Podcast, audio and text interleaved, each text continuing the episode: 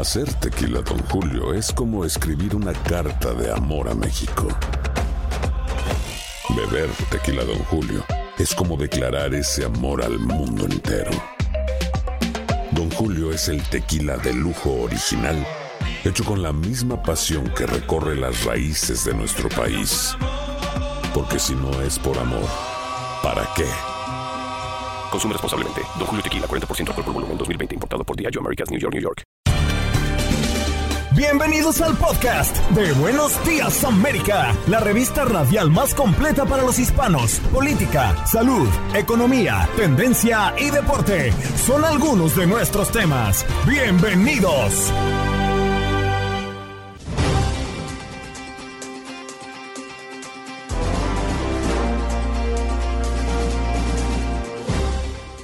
Hola, soy Andreina Gandica y este es el podcast de Buenos Días América. Como todos los viernes conversamos con Pedro Rojas, nuestro corresponsal de Univisión, en la Casa Blanca para hablar de Biden, que presenta su plan económico para las elecciones 2024. ¿Logrará cautivar a los votantes con este plan? Aclaran por qué el presidente apareció con marcas en su rostro. Tienen relaciones con una condición que afecta a millones en Estados Unidos. Aquí Pedro nos contó qué es lo que reportó la Casa Blanca. Andrés Bernal, experto en temas políticos de Estados Unidos, por cierto, con licenciatura en filosofía y especialización en existencialismo, economía, política y teoría social, nos habla del 4 de julio, Día de la Independencia de los Estados Unidos, y además un par de curiosidades que hay en torno a esta fecha. Adriana el portavoz de New York City and Company, festejos en Nueva York por el 4 de julio. ¿Qué hacer y qué aprovechar en la Gran Manzana? Aldo Viro Sánchez con los deportes, sí señor, hablando de la Fórmula 1, del fútbol mexicano, el fútbol internacional y también el béisbol de las grandes ligas, entre otros temas en sus contactos deportivos. ¿Qué pasó? Las noticias relevantes las historias destacadas, el resumen de lo más importante. Estos son los titulares. De inmediato les contamos que es noticia la Corte Suprema que ha tomado decisiones históricas esta semana y hoy vienen más. Hoy se espera que el máximo tribunal decida sobre el plan de Biden de eliminar o reducir los préstamos estudiantiles de millones de estadounidenses y sobre un caso en el que chocan derechos de los homosexuales y la libertad de expresión y religión. Un verano muy caliente y lleno de humo, la nueva realidad de los estadounidenses. Los fenómenos meteorológicos que han provocado olas de calor y humedad sin precedentes no muestran signos de ceder, indican meteorólogos del Centro de Predicción Meteorológica de la Administración Nacional Oceánica y Atmosférica. En este mes entró en vigencia una nueva norma que prohíbe a los agentes fronterizos realizar persecuciones vehiculares a alta velocidad en vecindarios cuando los autos van llenos de pasajeros o solamente porque el conductor no paró cuando se lo indicaron. El cambio obedece a las críticas por una tendencia eh, en alza de accidentes y muertes registrados a lo largo de la zona limítrofe con México. Dejar todo y salir fue muy fuerte. Hispanos huyen de Florida por la ley migratoria de DeSantis. Como Lilia, algunos inmigrantes indocumentados han decidido salir de Florida ante la llegada de la ley SB 1718, considerada la medida antiinmigrante más dura de Estados Unidos que entra en vigor este primero de julio. Manhattan y Brooklyn serían los más afectados hoy viernes por la mala calidad del aire. Nuestro meteorólogo Jesús López de los Guardianes del Tiempo ha indicado que el aviso de mala calidad mm, se mantendrá y debido al brumoso clima que sigue cubriendo a Nueva York. En más información, también le contamos que la ley de Texas que prohíbe los abortos después de las cinco semanas provocó más de 9 mil partos adicionales en 2022. Un estudio realizado concluyó que las restricciones al aborto en Texas influyeron directamente que entre abril y diciembre de 2022 hubiera casi 10 mil nacimientos por encima de lo esperado en ese estado. Scott Peterson, el oficial del alguacil de Broward, que estaba acusado de inacción durante el tiroteo en la escuela Marjorie Stoneman Douglas en Parkland, fue hallado este miércoles no culpable de todos los cargos que le imputaban.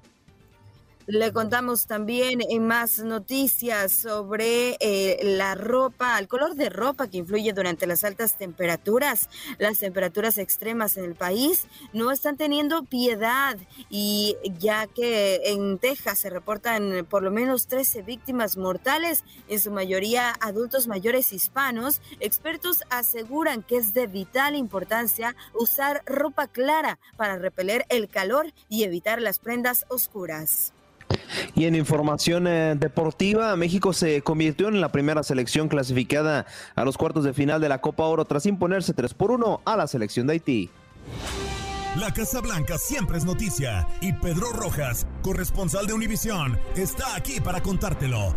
Buenos días América, desde Washington, D.C.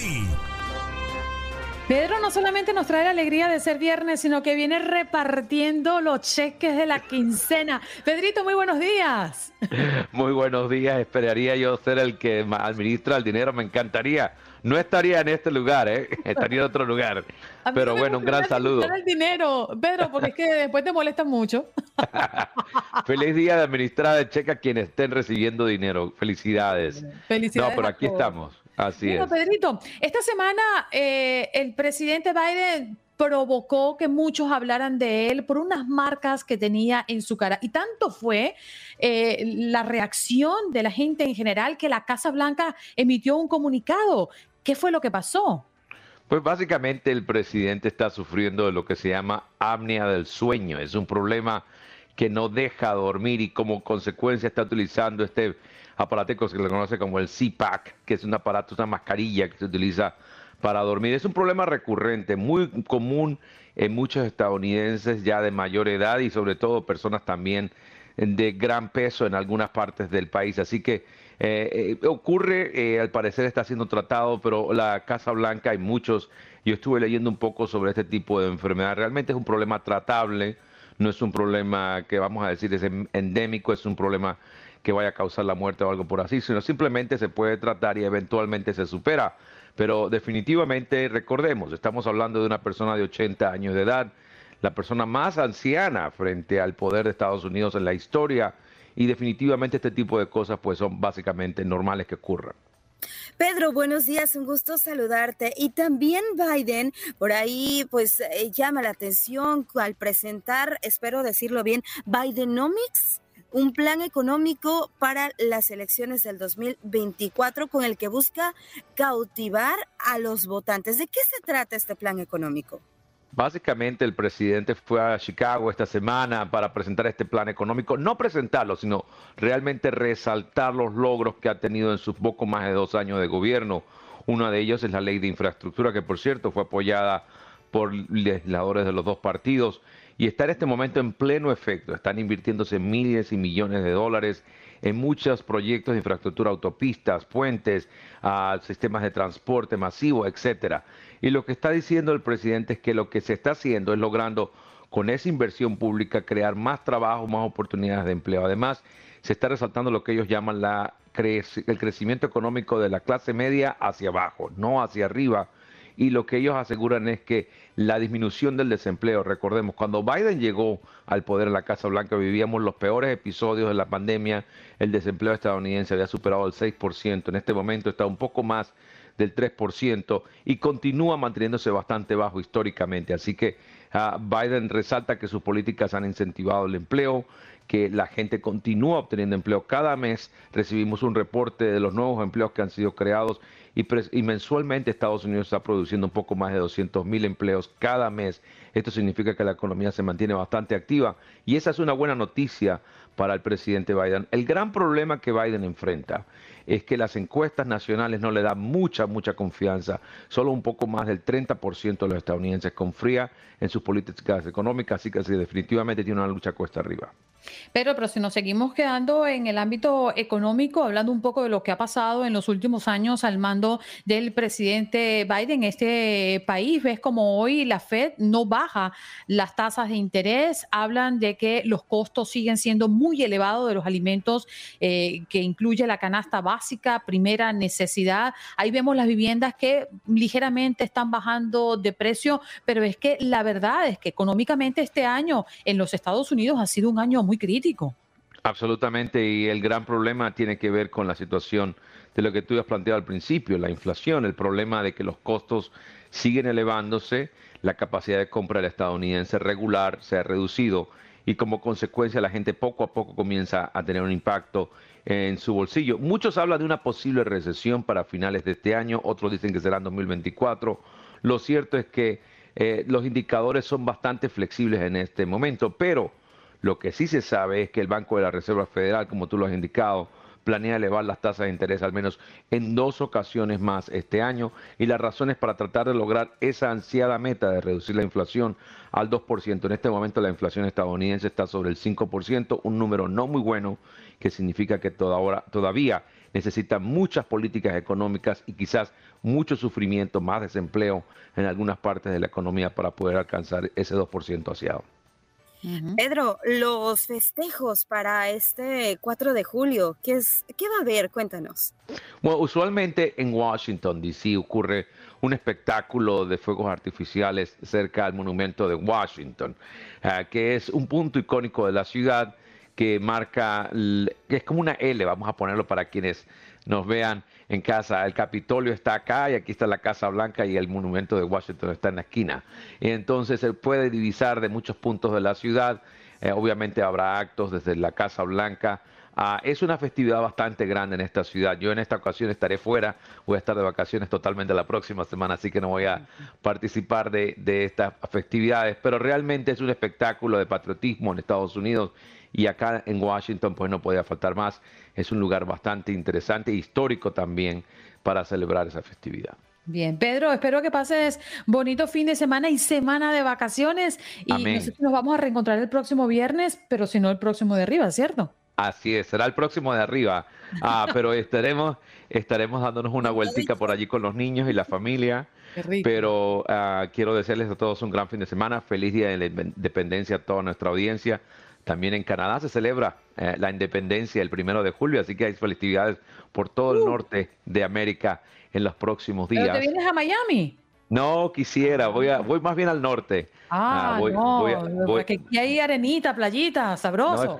yo, yo ando buscando temperatura más fresca porque aquí están 90 grados hoy, así que... El país está sufriendo una ola de calor terrible en ciertos lugares. Pero te abrazamos, cuídate mucho. Un gran abrazo y muchas felicidades. Seguro, gracias.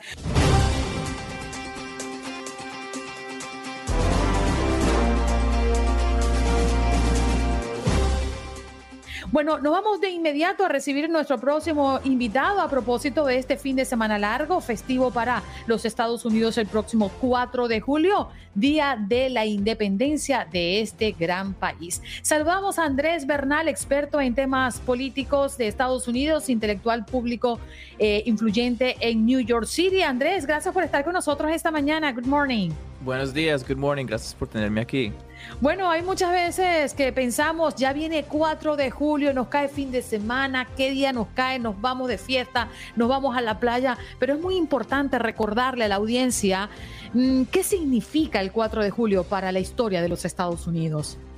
Bueno, el 4 de julio es el Día de la Independencia para Estados Unidos y ese tiene un significado muy importante, pero creo que es, es una fecha muy interesante porque eh, esa idea de independencia y esa historia de eh, la interpretación o digamos el significado de ese día, eh, hay, existen diferentes maneras para diferentes personas, entonces creo que eso es algo, algo muy importante para tener en cuenta. Sí, Andrés, muy buenos días, un gusto saludarte. También eh, se habla mucho eh, y en este país sabemos que eh, la gente es muy patriota y siempre le gusta y, se, y siente los colores, siente la bandera, siente los símbolos, siente también esta festividad del Día de la Independencia. ¿Cómo la has visto? hay quienes hablan de que este patriotismo va un poco a la baja. ¿Tú cómo lo has sentido?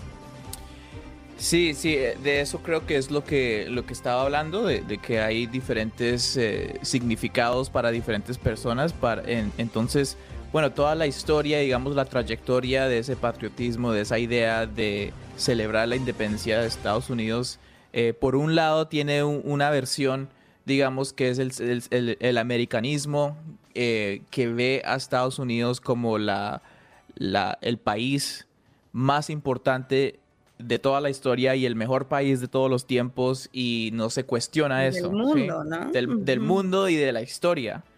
Em, y hay una historia, hay, hay, como un legado de eso que ha sido históricamente muy sospechoso de inmigrantes, eh, que ha sido muy monocultural, que ha tenido una política y una ideología conservadora.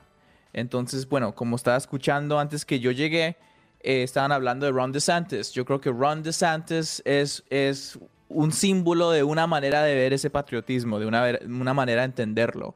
Entonces, a veces uno ve mucho e, ese tipo de política conservadora en Estados Unidos eh, reflejada en los colores de la bandera y eh, como el patriotismo excesivo, podemos decir.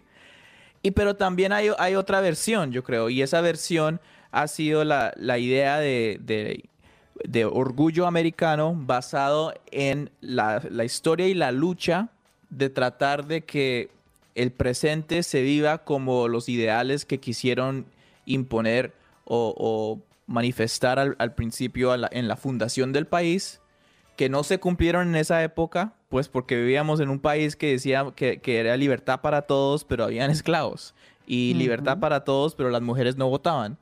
Entonces, esa otra idea es toda una historia de lucha para tratar de expandir la libertad a todos posibles. Entonces, eh, eh, en esa manera se celebra, como podemos decir, eh, el progreso que se ha vivido en que los inmigrantes tengan derechos, de que las mujeres tengan derechos, de todas las razas étnicas tengan derechos.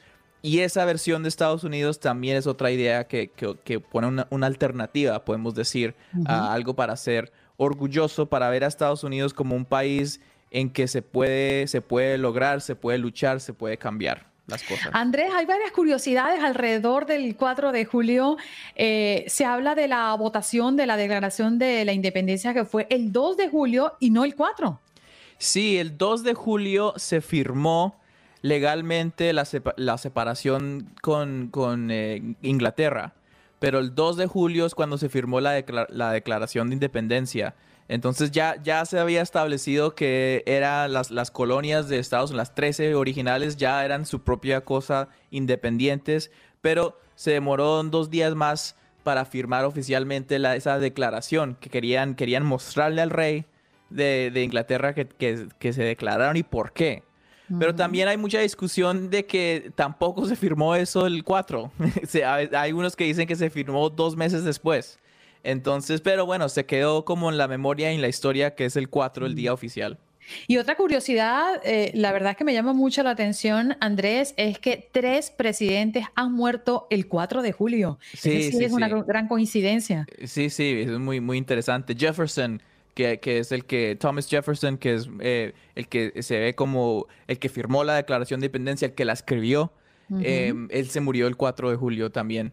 Eh, unos años después. Sí, señor. John Adams también. y el tercero, James Moore, en 1831. Andrés, gracias por estar con nosotros esta mañana. El tiempo se nos hizo corto, pero en nombre de toda la nación, muchísimas gracias por resaltar la historia de este extraordinario país. Muchísimas gracias. Gracias. Andrés Bernal, allí lo escuchaban hablando del 4 de julio, qué significa para los Estados Unidos, experto en temas políticos y también intelectual público influyente en New York City, con licenciatura en filosofía y especialización en existencialismo, economía política y teoría social. Vaya qué currículo.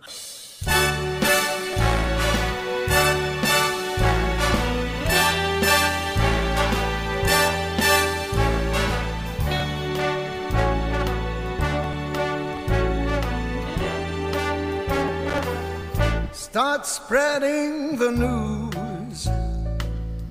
You're leaving today. Tell him, Frank. I want to be a part of it. New York, New York. New York, New York, complaciendo a nuestra audiencia que nos pide música, canciones y en esta oportunidad muy emblemática y reconocida para Nueva York, Janet. Sí, por ahí nos eh, mandaron un mensaje a través del chat de Buenos Días América pidiéndonos esta canción. Va para Lili especialmente, también Vanessa, para eh, Freddy que nos ha dejado un mensaje que también es del gusto esta hermosa canción de Frank Sinatra. ¿Cuál es la primera imagen que te viene a la mente cuando escuchas esta canción? Eh, pues me viene a la mente el Empire State, me viene a la mente también la, Estatua de la, Libertad. Claro. Eh, Times Square. Bueno, sí, señor. Y para hablar de Nueva York, tenemos a nuestra compañera, ya tenía rato que no pasaba por aquí, pero siempre es muy bien recibida, Adriana Aristizábal, portavoz de New York City and Company. ¿Cómo estás, Adriana? Qué bonito verte. Igual, Andreina, Janet, muchísimas gracias por este recibimiento con la música de Nueva York me dio como, uy, escalofrío.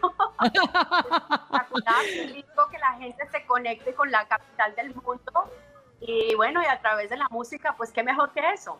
Sí, señor. Bueno, Adriana, uno de los destinos favoritos por los que mm, vienen a Estados Unidos o los que están en este país es New York. ¿Qué se hace en Nueva York un fin de semana a propósito del 4 de julio? Bueno, les cuento que eh, les voy a explicar cómo ahorrar y disfrutar este verano, cómo ahorrar y disfrutar en la ciudad de Nueva York a bajo costo, asistiendo a eventos gratuitos y asequibles. La ciudad de Nueva York tiene eh, docenas de festivales callejeros, parques, espacios verdes, restaurantes al aire libre, ofertas culturales y playas. Hablando de eventos gratuitos, tenemos los fuegos artificiales de Macy's que se van a realizar el próximo 4 de julio en el East River y la gente los va a poder ver desde, desde Brooklyn, los va a poder ver desde Queens, desde todos los ángulos de la ciudad. También tenemos los Summer Stage o los festivales callejeros que son muy populares en la ciudad. Tenemos el de Queens Staten Island que comienza el 29 de julio. Tenemos en Manhattan el 5, el 12 y el 19 de agosto. Y también tenemos en Brooklyn y Bronx el 26 de agosto. Estos festivales callejeros son importantísimos porque aquí aprende uno de cultura internacional, de comida, gastronomía, folclore. Eh, eh, además son eventos gratuitos. La gente puede pasar por allí y, tener realmente un día fascinante. También vamos a tener el, la semana de Harlem que comienza del 10 al 20 de agosto y se están eh, cumpliendo los 50 años del hip hop. Como ustedes saben, el hip hop nació en la ciudad de Nueva York y hay conciertos gratis en la ciudad, hay restaurantes que han eh, organizado algunos menús alusivos al hip hop para las personas a las que les gusta ese tipo de música y también clases de danza gratis en Times Square. Y para rematar, tenemos la semana del restaurante que va a comenzar del 24 de julio al 20 de agosto. Y como siempre, esta semana del restaurante es importante porque hay restaurantes de clase mundial que están ofreciendo descuentos en almuerzos y cenas a precios eh, eh, astronómicos. Y muy importante, las playas de Nueva York, para que la gente vaya a Coney Island en Brooklyn, para que vayan a la playa Orchard, que está en el Bronx, al frente, esta playa está ubicada al frente de un pueblito pesquero que es muy pintoresco y que es muy desconocido incluso hasta por los propios neoyorquinos. Tenemos playas en el Rockaway, en Queens, para que la gente vaya.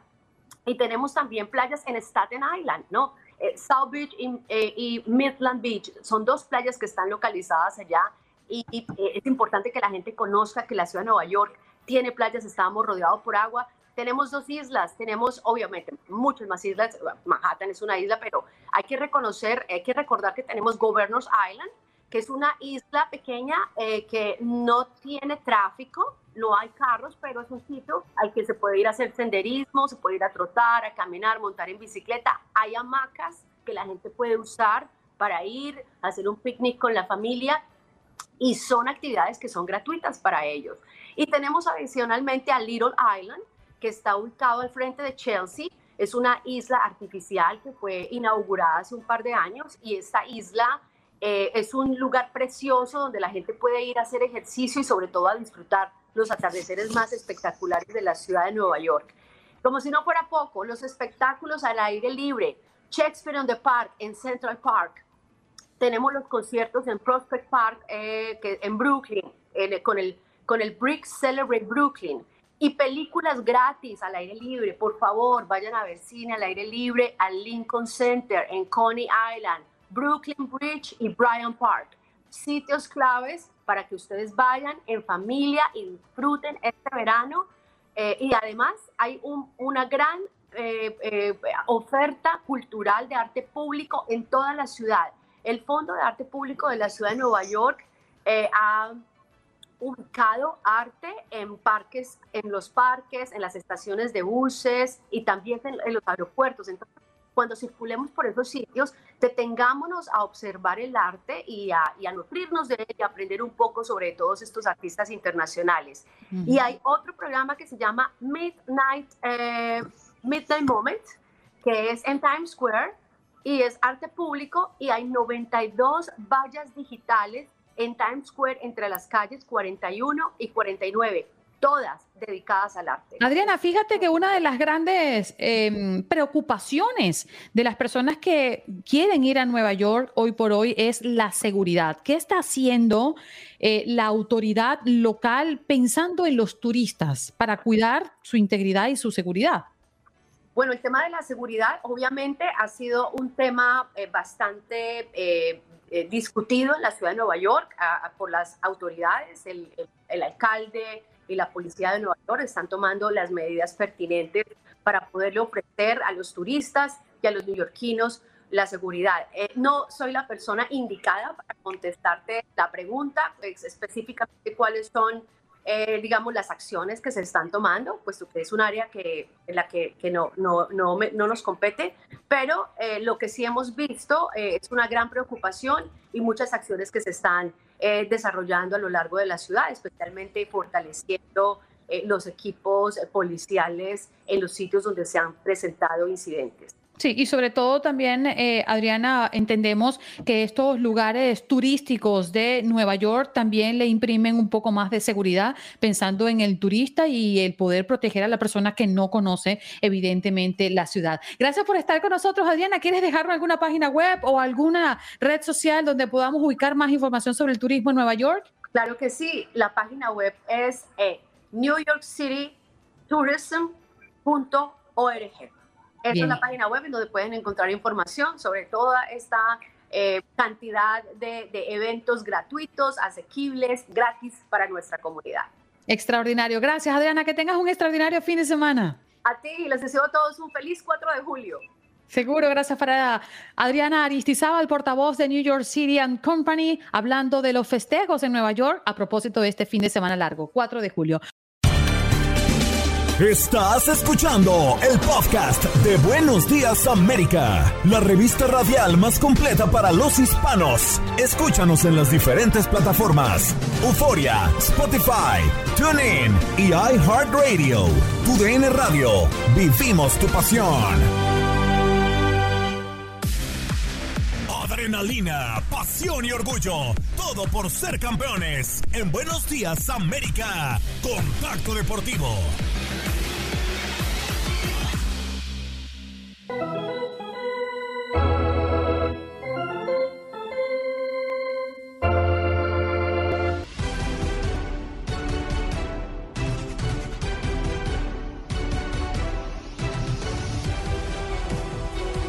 Bienvenidos, bienvenidos a este primer contacto deportivo para hablar de lo que es noticia en la Major League Baseball y es que desde entonces ha generado muchísimo ruido el juego perfecto. Es que es muy raro conseguirlo. El juego perfecto, sí, lo comenté el día de ayer, pero hoy tenemos muchos más datos del perfecto, del juego perfecto que logra el dominicano Domingo Germán de los Yankees de Nueva York.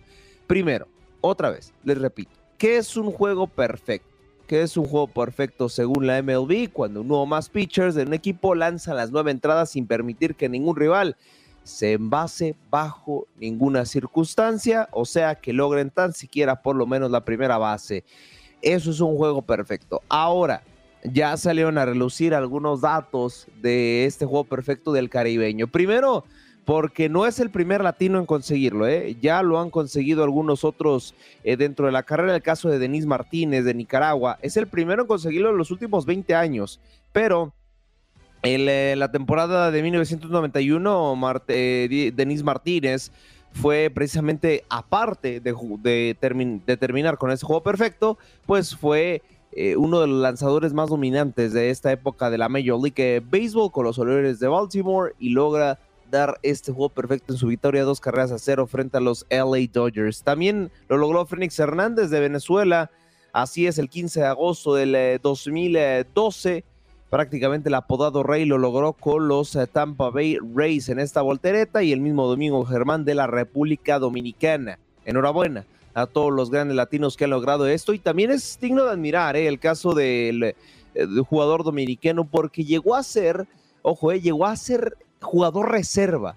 Ya no lo quería en el conjunto de los Red Sox ni de los Marineros de Seattle le batalló mucho en las últimas eh, fechas para conseguir club y ahora cuando llega a los New York Yankees demuestra lo que vale, demuestra su calidad y también es digno de admirar el haber conseguido eh, este tipo de hazaña. Enhorabuena.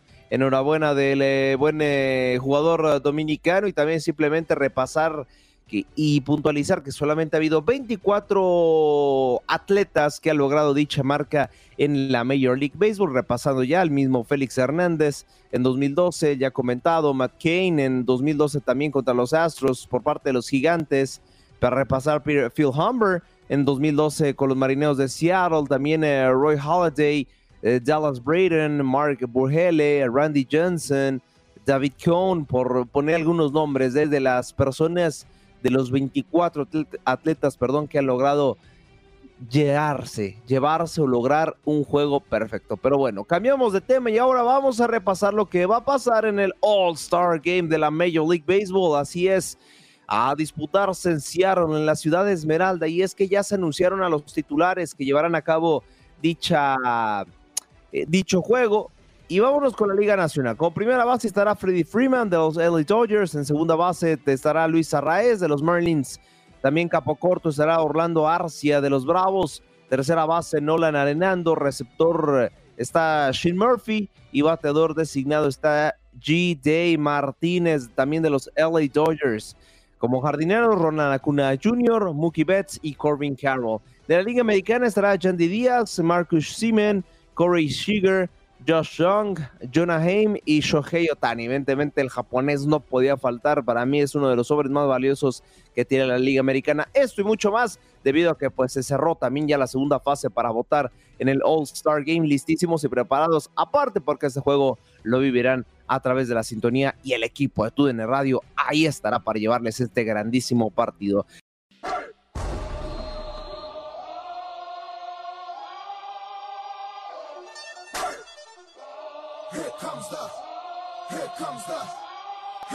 Y'all don't really want it like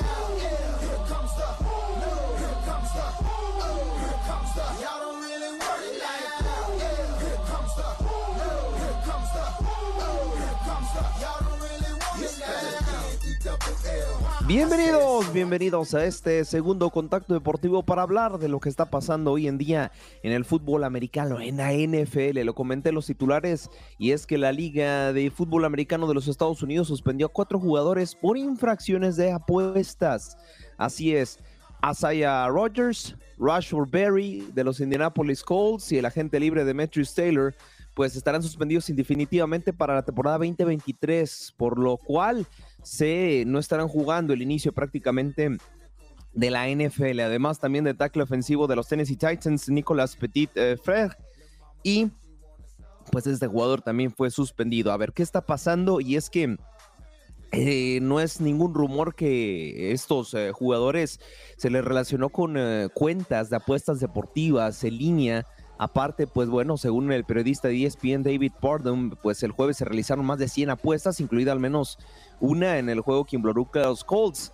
Esto quiere decir que, pues evidentemente, la NFL tomó cartas en el asunto, eh, las apuestas prácticamente en eh, en defensa de los jugadores. El mismo Petit Frère dijo que no estaban vinculadas a la NFL, que se apuestan, pero que únicamente lo hacen en demás deportes. Las evidencias dicen lo contrario. Parece ser que sí están apostando dentro de por lo menos juegos de preparaciones. No hay evidencia de juegos oficiales, pero sí por lo menos involucran juegos de pretemporada o juegos que no los involucran directamente a sus clubes o alguno de sus rivales. Habrá que ver si es que dicen la verdad, pero por el momento han sido suspendidos de manera indefinida. Después, vamos con más noticias de la NFL y es que la UNEFA eh, prácticamente hace una, eh, un tratado, una asociación, y que la UNEFA, la Organización Nacional de Fútbol Americano Mexicano, se asoció prácticamente con los Houston Texans de la NFL para utilizar su Energy Stadium para precisamente visorías de los jugadores de los borregos salvajes del tecnológico y los auténticos tigres de la Liga Profesional de Fútbol Americano Mexicano. Y pues con esta relación se busca que evidentemente haya mucho mayor exportación de jugadores mexicanos a lo que viene siendo la NFL, ¿no? Que ese es el plan a futuro que tiene esta organización y recordemos que también el fútbol eh, eh, americano profesional mexicano está dentro de las top 5 ligas del mundo. Así que bueno, así la información al momento, lo que viene siendo la NFL. Y ahora nos subimos al volante porque se viene el automovilismo.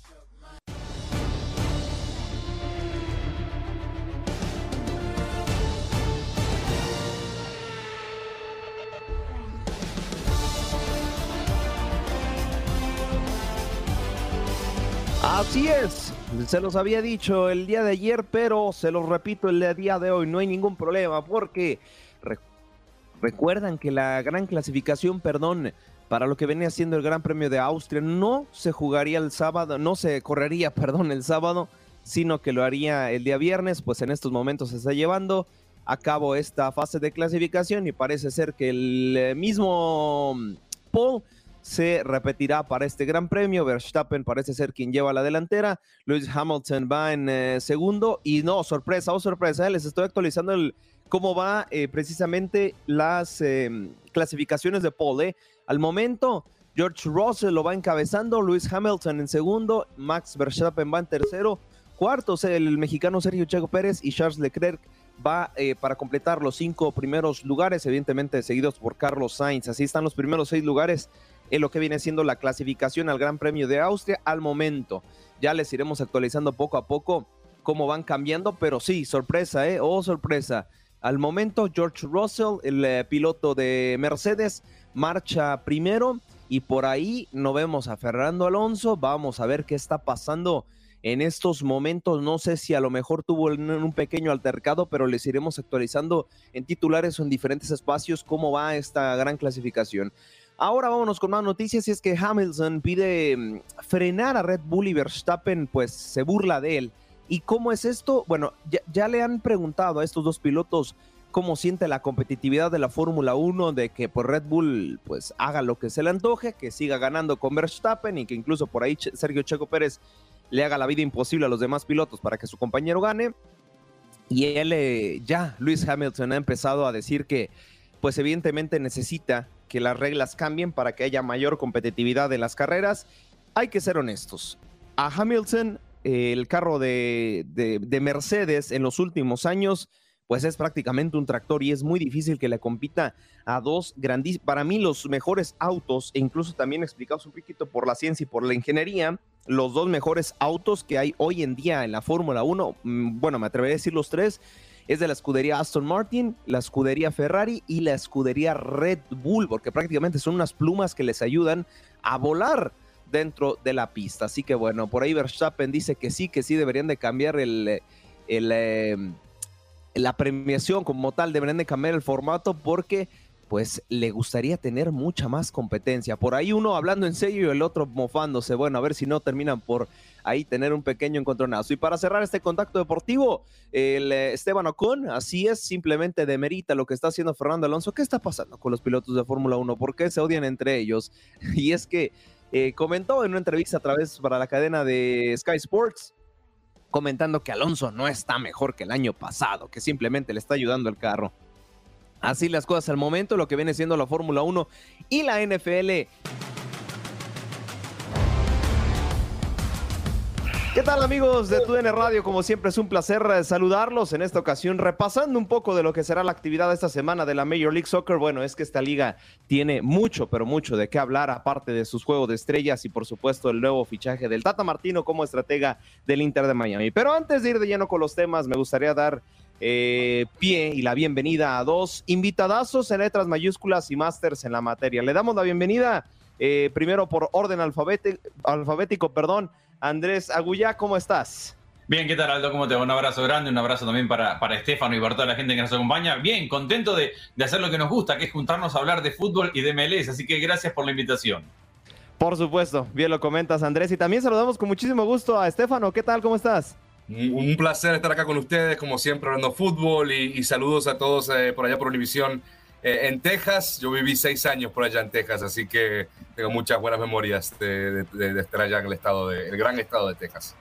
The Lonely Star State, pero bueno, compañeros, eh, creo que el tema que profundiza más dentro de Major League Soccer es que se ha dado oficial el roster para el All-Star Game de la MLS, que a disputarse en la capital del país, a disputarse también eh, precisamente contra el Arsenal de la Premier League.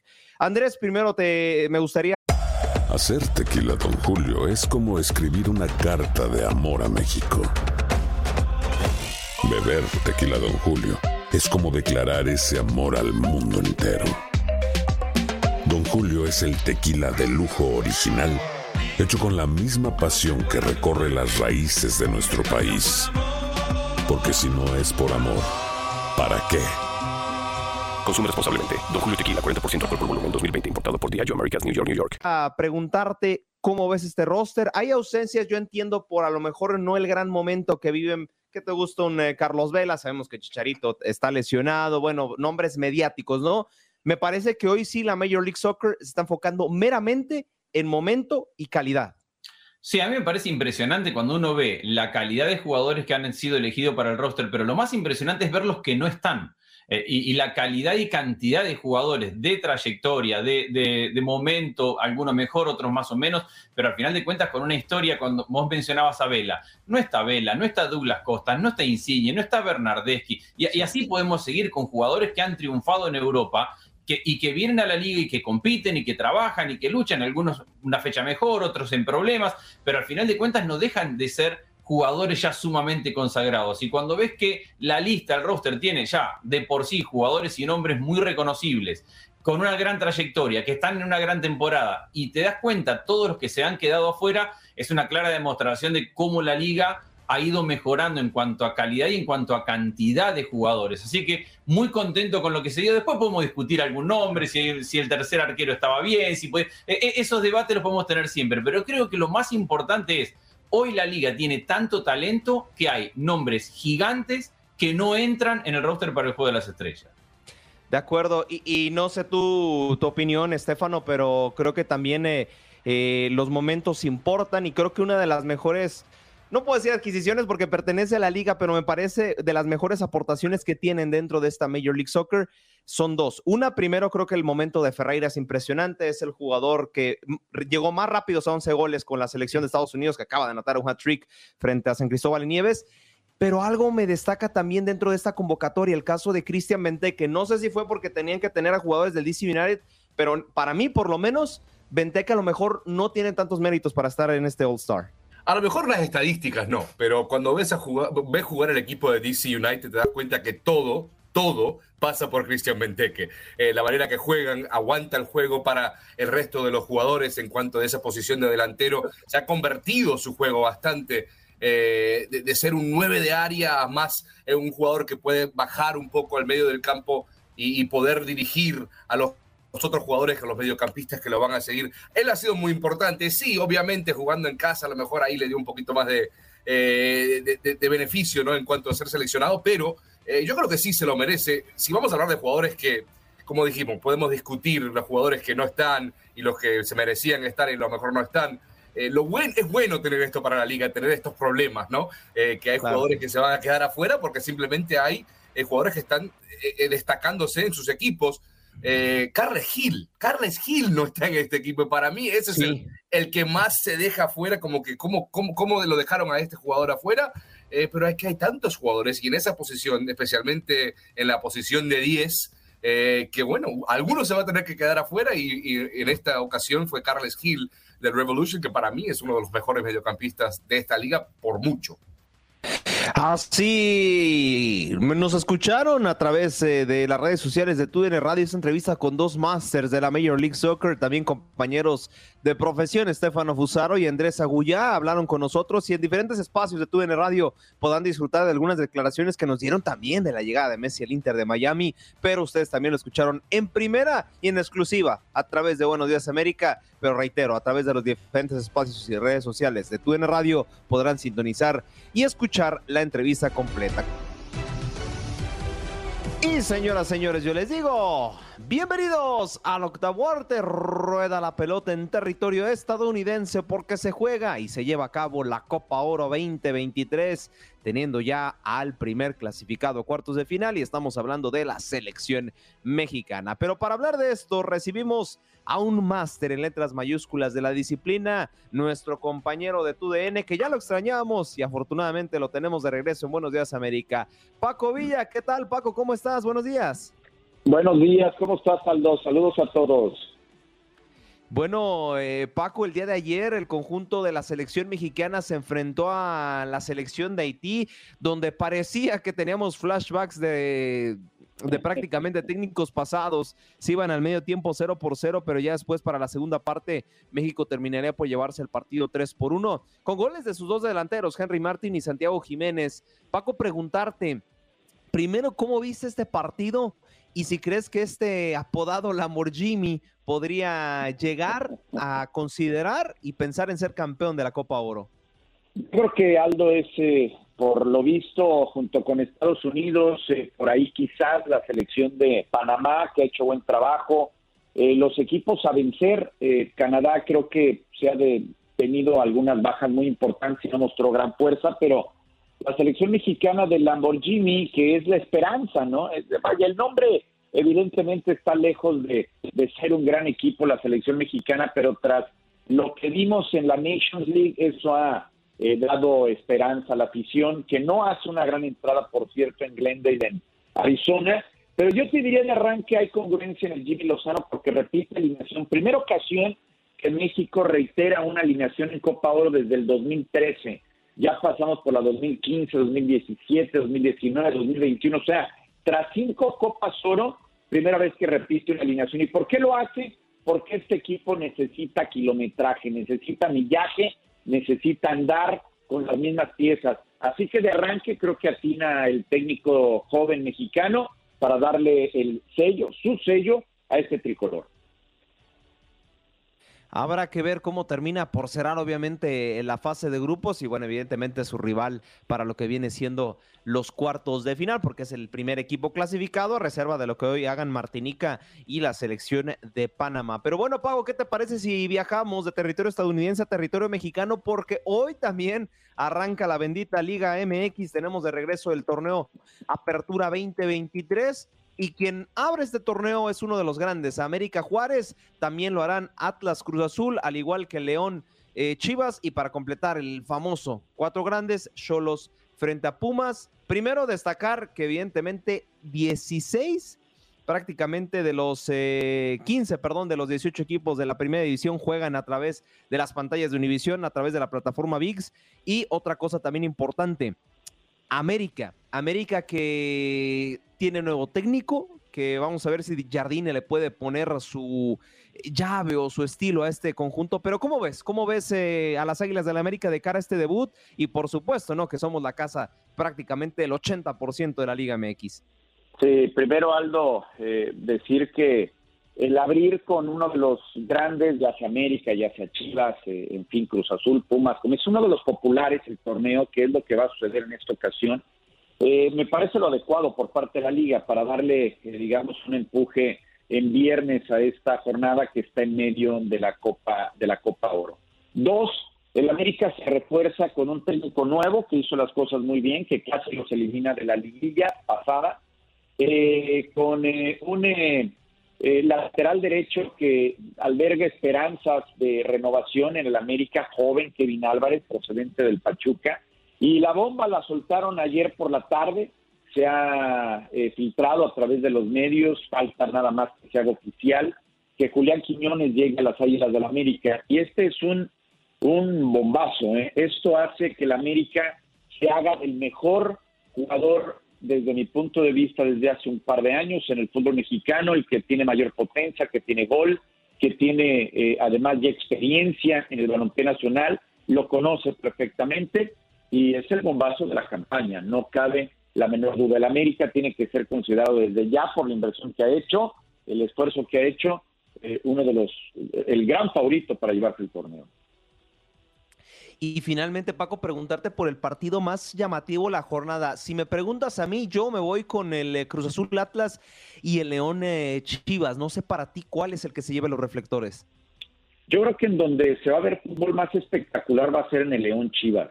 Eh, ahí, ahí hay, digamos, un, una filosofía de Larcamón que es ofensiva, va a jugar en casa, trae sed de revancha. es simplemente el equipo campeón del área, de la CONCACAF, nuestro representante, no solamente para México, sino del área. Eh, y tenemos a las Chivas que también están dando de qué hablar, eh, Aldo, eh, que hicieron un buen fútbol, que estuvieron a nada de ser campeones del balompié mexicano y que seguramente van a repetir con Paunovic una buena campaña y van a dar pelea. Yo creo que León contra Chivas se lleva en espectáculo. La jornada del Atlas contra Cruz Azul con algunas bajas, yo supongo que Julián no va a ser convocado para este partido y eso ya representa un golpe duro para la escuadra de, los locales. Pues habrá que ver cómo nos sorprende esta jornada número uno de la bendita Liga MX. Paco, antes de despedirte, ¿dónde te vamos a ver y o escuchar este fin de semana? Estaremos eh, esta noche con un muy buen partido de fútbol en la Copa Oro eh, a través de nuestras pantallas, la selección de de Costa Rica enfrente El Salvador eh, va a ser una, una guerra, futbolísticamente hablando, deportivamente hablando, pelean por, por su vida y va a ser un partidazo esta noche con, por cierto, invitados muy especiales, Carlos de los Cobos y Brian Ruiz, este fantástico y extraordinario eh, exjugador eh, costarricense. Bueno, Paco, nos alegra muchísimo tenerte de regreso en Buenos Días América y bueno, nos seguiremos escuchando. Agradecemos tu tiempo y te reitero, muchas gracias, Paco. Gracias, fuerte abrazo para todos. Ahí lo tienen el análisis por parte de nuestro compañero de TUDN, Paco Villa, y con esto también estamos cerrando nuestro cuarto y último contacto deportivo. Gracias por acompañarnos en nuestro podcast. Buenos días América. Y recuerda que también puedes seguirnos en nuestras redes sociales. Buenos días AM en Facebook y en Instagram. Arroba Buenos días América. AM. Nos escuchamos en la próxima. Aloha mamá. ¿Dónde andas? Seguro de compras. Tengo mucho que contarte. Hawái es increíble. He estado de un lado a otro con mi unidad. Todos son súper talentosos. Ya reparamos otro helicóptero Blackhawk y oficialmente formamos nuestro equipo de fútbol. Para la próxima te cuento cómo voy con el surf y me cuentas qué te pareció el podcast que te compartí, ¿ok? Te quiero mucho. Be All You Can Be, visitando goarmy.com diagonal español.